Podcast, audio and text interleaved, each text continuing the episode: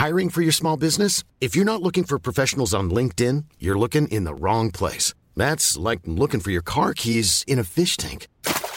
LinkedIn helps you hire professionals you can't find anywhere else, even those who aren't actively searching for a new job but might be open to the perfect role. In a given month, over 70% of LinkedIn users don't even visit other leading job sites. So start looking in the right place. With LinkedIn, you can hire professionals like a professional. Post your free job on linkedin.com slash people today. Esto es... Esto es... Entre libros y gambetas. Entre libros y gambetas. ¿Qué tal amigos? Bienvenidos a Entre Libros y Gambetas, este espacio de Penguin Random House, en el que les platicamos sobre fútbol y libros para recordar las grandes hazañas de nuestros ídolos, autores y futbolistas. En esta cápsula nos acompaña un catedrático como pocos.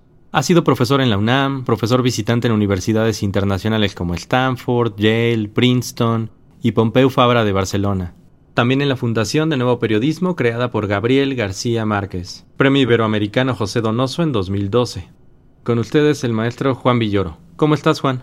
¿Qué tal? Pues muy contento de estar aquí contigo. Oye, pues entremos de lleno. Eh, ¿Para ti qué llegó primero, el amor por la literatura o por el fútbol? No, el amor por el fútbol, porque eh, yo empecé a jugar pues a los cuatro o cinco años, me apasioné por el juego y eh, probablemente el primer amor por la palabra vino a través de los grandes cronistas de fútbol, eh, figuras como Ángel Fernández que marcaron totalmente a mi eh, generación y que bautizaban a los jugadores, a equipos enteros, eh, convertían el partido más aburrido en la guerra de Troya. Entonces estos narradores a mí me entusiasmaron sin saber que mucho tiempo después yo me dedicaría a la palabra. Entonces sí había una asociación del juego con el idioma, con la narración, pero em, vino bastante más tarde el gusto por escribir. ¿Y estas referencias que encontrabas a la literatura, en la narración, te diste cuenta de ellas hasta después, no? Había cosas que yo no sabía. Por ejemplo, Ángel Fernández, que era un hombre cultísimo, podía citar una frase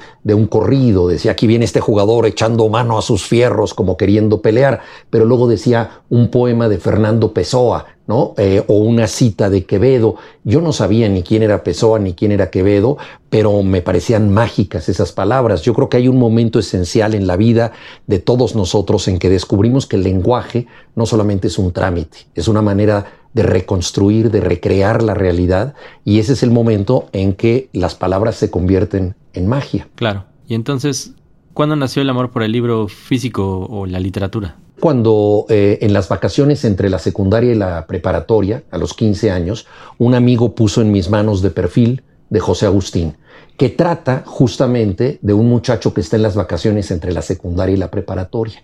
Este libro, muy cercano a mi circunstancia, hizo que para mí la literatura se convirtiera en verme en el espejo, en sentirme radiografiado. Y yo dije, si este libro me incluye de tal manera, yo quiero ser parte de esto y escribir también yo. Entonces ese fue el nacimiento ya de un lector y un autor posible. Y justo te iba a preguntar sobre el momento en que haces que convivan las dos, las dos pasiones. Pero es esto, es el querer. Yo creo que una de las cosas más interesantes de la literatura es que puedes llevar todas tus pasiones a lo que tú escribes. A Julio Cortázar le encantaba el jazz, disfrutaba mucho del tabaco oscuro, le gustaban las chicas que usaban suéter de cuello de tortuga. Entonces sus personajes tienen estas mismas aficiones. A mí el fútbol siempre me ha gustado. Uno de mis primeros cuentos se llama El Mariscal de Campo, que es la historia de un futbolista joven. Y así sucesivamente empecé a escribir en forma muy natural de fútbol hasta que tuve la oportunidad de cubrir el Mundial de Italia en 1990 para el periódico El Nacional. Y ahí fue cuando yo empecé eh, de alguna manera más profesional a escribir de fútbol. Ok. ¿Y cómo definirías el amor por el fútbol? Bueno, el fútbol es una forma del juego y es una manera de recuperar la infancia, eh, lo mismo que, que el arte y la literatura. Cuando juega un equipo, los héroes vuelven a ser posibles, la balanza entre el bien y el mal se dirime con un gol y todo esto te lleva pues a ese mundo de cuando eh, eres niño y piensas que los héroes te pueden representar, ¿no? Yo creo que el, fútbol eh, es una muy sana reserva de nuestra infancia. Oye, y hablando de tu libro más reciente, de La Tierra de la Gran Promesa, ¿es una historia de política, capos, secretos, ¿Ves una conexión entre este tipo de mundo con el mundo del fútbol actual? Bueno, la tentación por el delito está en el ser humano y basta ver eh, a la FIFA para saber que se trata de una asociación delictiva, ¿no? Se presenta como una organización no gubernamental eh, y se ha convertido en una de las grandes mafias del planeta. Mm, baste señalar que hace unos años el FBI tuvo que hacer una investigación muy fuerte para detectar una corrupción que llevaba mucho tiempo ocurriendo dentro de la FIFA. Lo mismo se puede decir de la mayoría de las federaciones, de muchos equipos. El fútbol es la forma de entretenimiento mejor organizada y mejor repartida en el planeta Tierra. Por lo tanto, es algo que se presta a todo tipo de manipulaciones e intereses. Entonces, los políticos, los empresarios, las distintas mafias han tratado de entrar en el fútbol. Mi novela La Tierra de la Gran Promesa se ocupa de eh, temas de corrupción en, México. Tiene que ver con un documentalista que trata de, de dar testimonio de esta realidad y paga las consecuencias por hacerlo. Entonces, eh, el tema del delito está en muchas zonas de la vida y por supuesto el fútbol no es la excepción. Claro, porque cuando entró el, o sea, cuando se convirtió en un negocio el fútbol, eh, entra todo este mundo de política y de corrupción, pero aún así la pasión no se va, ¿no? Sigue estando ahí la esperanza y la pasión. Hubo una gran polémica cuando el fútbol se volvió profesional. Eh, por ejemplo, en México el equipo Necaxa, que tenía una dignidad muy especial y que era el equipo del sindicato de electricistas se negó a cobrar. Ellos dijeron o jugamos gratis o no jugamos. O sea, no vamos a prostituir nuestra pasión. Y durante un tiempo los electricistas del Necaxa jugaron sin cobrar. Pero obviamente se tuvieron que adaptar al mundo capitalista en el que vivimos y acabaron siendo parte del fútbol profesional.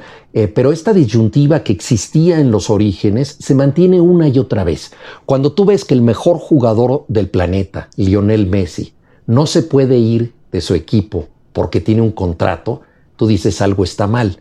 Un año después se quiere quedar en ese equipo, pero no puede también por contrato. Entonces estamos ante un esclavo de lujo que es eh, el, mejor pagado y el más importante del mundo, pero que no puede ejercer su voluntad. A eso ha derivado el fútbol. Oye, y tu padre es de Barcelona, España. Tu madre es mexicana. ¿Ves alguna conexión entre las pasiones? Porque son dos países muy futboleros. Eh, ¿Ves alguna conexión entre ellos y su manera de sentir el fútbol?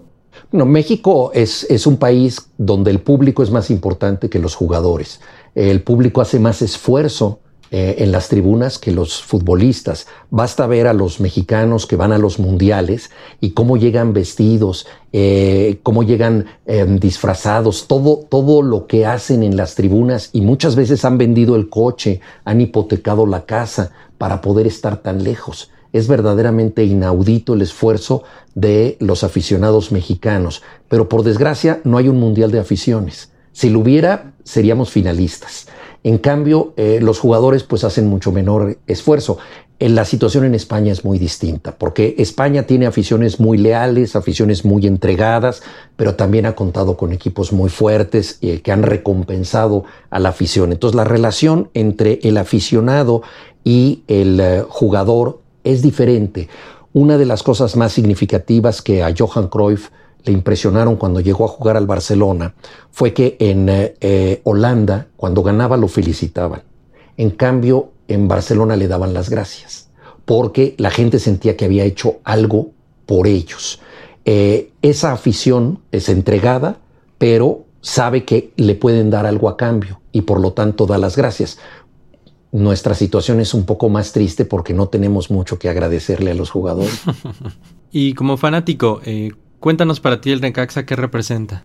Bueno, el Necaxa es el equipo de mi infancia porque yo vivía en una calle donde mis mejores amigos eran necaxistas.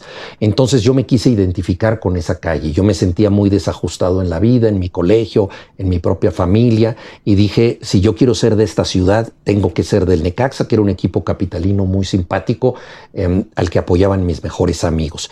Pero la vida está llena de sorpresas. Entonces el Necaxa hoy en día juega en un lugar lejano que es Aguascalientes, eh, evidentemente ya no se identifica con esta ciudad, lo fui a ver al Estadio Victoria y me encontré rodeado de japoneses, lo cual me sorprendió mucho y ellos me explicaron que es que en em, Aguascalientes hay una planta ensambladora de coches japoneses, la más importante de América Latina. Por lo tanto, ellos eh, se habían aficionado al Necaxa, que además tiene los colores de la bandera de Japón, casualmente, y Japón es el país del sol naciente y el Necaxa es el equipo de los rayos. Entonces, ve nada más la paradoja de mi identidad. Por querer identificarme con el equipo de mi calle, apoyo a un equipo de Aguascalientes eh, que es favorecido por los japoneses de esa ciudad. Entonces, así de misterioso es el y ya fútbol. no lo vas a dejar, ¿no? O sea, No, ya no lo puedes. nunca a su equipo. Tienes razón. La- el fútbol yo creo que es la última frontera legítima de la intransigencia. Se puede cambiar de todo en la vida, de religión, eh, de pareja, de orientación política, hasta de sexo, pero eh, cambiar de equipo de fútbol es como querer cambiar de infancia. Como decir, yo ya no soy ese niño, entonces no puedo repudiar al Necaxa, por supuesto me da gusto cuando gana, pero es un equipo geográficamente lejano. Oye, y como el gran lector y el gran escritor que eres, ¿qué le dirías a la gente que lee, pero que no se acerca al fútbol? Porque a veces hay como ahí una desconexión, ¿no? Bueno, a ver, hay, em, prejuicios recíprocos entre el fútbol y la literatura. Durante muchos años se consideró que el fútbol era del populacho y que no tenía eh, un escritor o un intelectual que acercarse a estos fenómenos. ¿no? Pero yo me pregunto si el fútbol es la forma de diversión mejor organizada en el planeta, ¿cómo vamos a entender nuestra época si no entendemos el fútbol? Afortunadamente este complejo se venció y numerosos eh, escritores, desde Pierpaolo Pasolini hasta escritores más recientes como Eduardo Galeano, Osvaldo Soriano, escribieron maravillosos textos sobre fútbol. Pero también al revés, el que se dedica al fútbol tiene prejuicio ante los libros, ¿no? Porque dice esto es aburrido, esto es una, una cosa que me va a adoctrinar. Eh, mucha gente ve la lectura como una obligación o incluso se asusta porque hay tantos libros en el mundo que parecería que si uno no es suficientemente pedante o erudito, no puede leer ninguno de ellos, ¿no? O sea, que no puedes empezar por uno porque son demasiados los que te van a gritar, eres un ignorante, ¿cómo agarraste ese libro? ¿no? Entonces, eh, son prejuicios recíprocos, ¿no? A mí me gustaría pensar que se pueden vencer eh, eh, estas situaciones, pero por ejemplo, mira, yo los, los, libros que he escrito de fútbol, a mí me ha sorprendido que se han seguido vendiendo a lo largo de los años, pero también que mucha gente que lee esos libros míos solo lee esos libros. O sea, no pasa ni a otros libros míos ni a otros no libros de otros autores. O sea, hay también un tipo de lector que solamente quiere leer de fútbol. Claro, pero se están perdiendo de un mundo muy grande cualquiera que sea el que dejen de lado. Hombre, es como tantas cosas en la vida, como decir, a mí me gusta la comida italiana o me gustan los chiles rellenos, entonces solo como espagueti o solo como chiles rellenos, pues evidentemente te estás perdiendo de otras oportunidades gastronómicas, ¿no? Lo mismo pasa con todas las formas del placer. Entonces, renunciar al fútbol es renunciar a una opción de felicidad y renunciar a la literatura es renunciar a otra. Pero hay que decir que hay muchos libros muy malos y muchos partidos muy malos. Entonces, todos los placeres tienen que pasar por tribunales y por aduanas. Para ver un gran partido muchas veces tienes que ver algunos pésimos. Para encontrar el libro que te gusta tienes que pasar muchas veces por libros que no funcionan para ti. Por empates a cero. Exactamente. Bueno, el empate a cero puede ser un partidazo, ¿eh? porque yo creo que, que también eso es, ahí es distinto el fútbol a otros deportes. Yo he visto juegos que son extraordinarios eh, en donde nadie cometió un error y por lo tanto el marcador quedó 0-0, pero fue de una altísima emoción ese resultado, ¿no? Hay un libro que se llama The Beautiful Game, el, el, el, el juego hermoso, y que trata justamente de un 0-0. Ya para ir cerrando, queremos hacer una dinámica contigo. Te vamos a dar nombres de algunos jugadores y nos gustaría que nos dijeras de qué crees que escribirían ellos, qué características como escritor les ves. Primero, Puyol. Uy, una novela muy contundente de 400 páginas, ¿no? Eh, eh, sumamente apasionada. Ok. ¿Cristiano Ronaldo? Aforismos agudos y venenosos. Muy bien. Eh, digo, ya nos contaste un poquito de él, pero aquí tenemos a Neymar. Una farsa, por momentos picaresca, por momentos trágica. Guardiola. Un ensayo absolutamente inteligente que explicaría los misterios de la realidad. Y cerramos con Messi. La forma más alta de la poesía. Pues ya nada más para terminar, ¿nos puedes dejar unas copias firmadas para hacer una dinámica que ya le estaremos contando y regalar los libros? Con todo gusto, claro que sí. Empezamos con este ejemplar. Sí. Y muchas gracias amigos por seguirnos en otra cápsula de Entre Libros y Gambetas. Nos vemos en la próxima. Muchas gracias Juan. Al contrario, gracias a ti. Esto fue Entre Libros y Gambetas. Entre libros y gambetas.